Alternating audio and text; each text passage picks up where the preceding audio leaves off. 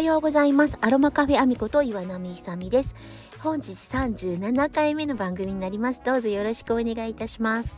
えーと今日ね立品町寒いんですよ。毎日毎回言ってますけど寒いですね。あのなんか雨降ってきちゃってあのトルさんお弁当を作ってさあ行こうっていう時に雨が降り始めたんでちょっと躊躇してます。あの別の仕事にあの乗り換えてるっていうかどあのであの雨雨雨仕様になってますね。どういう動きになるか。本当にあの畑仕事はお天気次第だなと思います。あの前回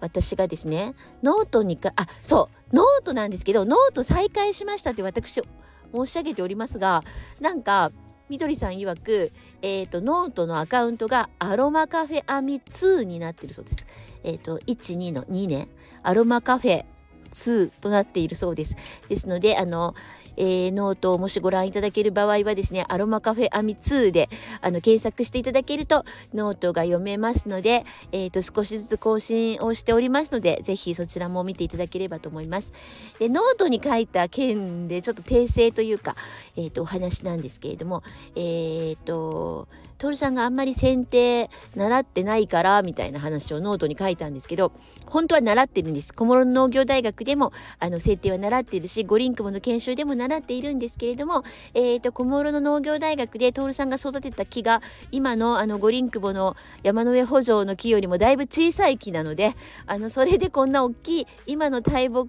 普通樹の大きい木ではなくて小さい木だったことも含めあの五輪あと五輪雲での研修ではやっぱお時間がねその剪定のお時間が短かったということもことを加味し、えーと、剪定はあまり習ってないという表現をしていますがあの剪定やってないわけじゃないんだよっていうことをあのトロさん言ってたんでこれちゃんとお話ししようと思って今話しています。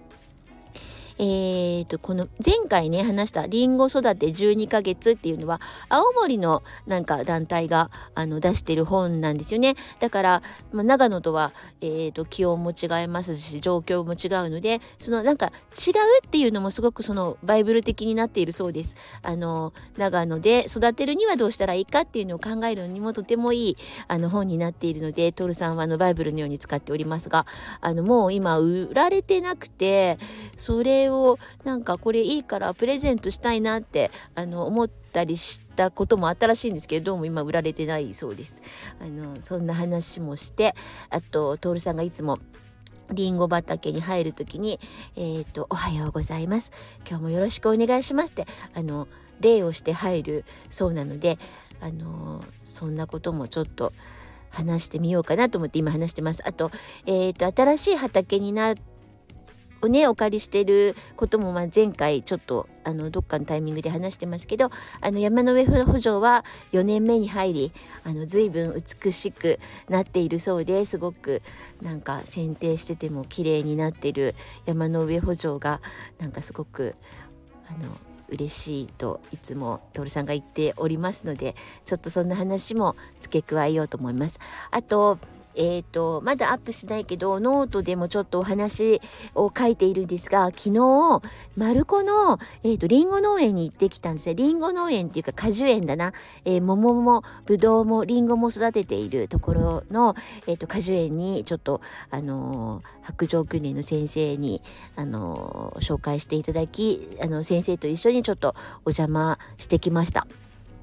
なんでそこに行ったかっていうと50代で失明された、えー、ご主人と,、えーと、奥様が今も、えーと、そこの果樹園をやってらっしゃるということで何かあの何、ー、て言うのかな。ちょっとぜひお会いしたいなと思ってあの前からちょっとあの先生にお願いしてあの昨日伺ってきました。あのすごいすごいお天気の良いえっ、と日であの段々畑になっている果樹園には、えーと、数種類の桃ぶどうりんごもね早生から中性種からも富士になるまでにこんなにたくさんのあの種類のりんごを育ててるんだっていうのがよくよく分かりあのとっても美味しい富士の、えーと、富士りんごをいただいていろいろお話を伺うことができてあの大変有意義な時間でした。ちょっとねあのいお話あってあのまたちょっとねあの少しずつ少しずつ話していこうと思う思いますそんなことをあのここでいっぺんに話せないぐらいたくさんのあのお話を伺えたので、えー、とちょっとずつそんなこともまた、えー、と引き続きお話ししていこうと思います。あのーそうなんです。リンゴのことはそんな感じで今日はこのくらいにして、えっ、ー、となんか明日から衣装作家の里見エルベソさんが原宿で、えー、と他の、えー、とお仲間と一緒に、えー、と個展をポップアップのかなあの個展されるそうでそのこともちょっといよいよ明日になったのでお話ししようなと思って今話しています。えっ、ー、と詳しくは衣装作家里見エルベソさんの、えーと、スタンド FM を、えーと、聞かれるのがよろしいかと思いますけどちょっとここでもあの里見ちゃんが頑張っているなと思ったので、えーと、明日のから古典原宿で始まるよっていうお話を、えー、させていただきました。えーと、今日はこんなところでちょっとあのいつも、あのぐちゃっとしたお話で申し訳ないなと思いますけど、えーと、少しずつ整理してまたお話しさせていただきたいと思いますので、えー、今後からもどうぞよろしくお願いいたします。それでは今日はこの辺でごきげんよう。